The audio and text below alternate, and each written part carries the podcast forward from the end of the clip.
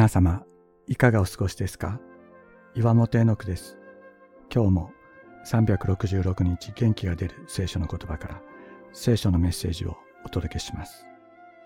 12月11日、天国は今、ここに。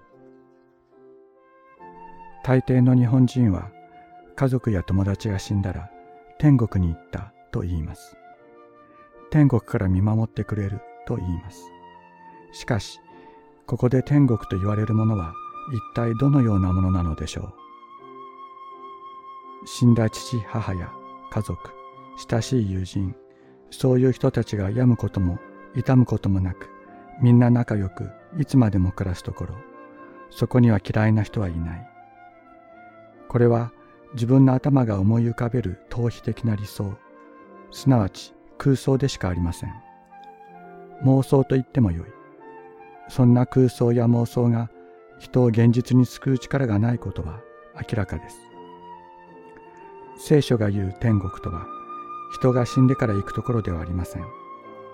この地上にやってきて人を救うのが天国という言葉で誤解されている天の支配、すなわち神の支配、神の国なのです。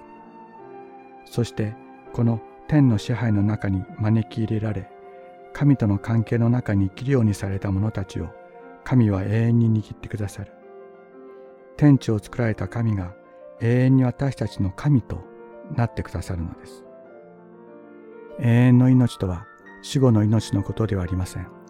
今ここにある永遠なるお方との関係を意味するのです。このお方が永遠に私たちの神である。だから私たちも永遠の中に生きるのです。私たちは妄想の中に生きるのではなく、今、ここにやってくる神の国の現実の中に生きることができますように。時は満ちた。そして神の王国は近づいた。改心せよ。そして福音の中で信ぜよ。マルコによる福音書一章十五節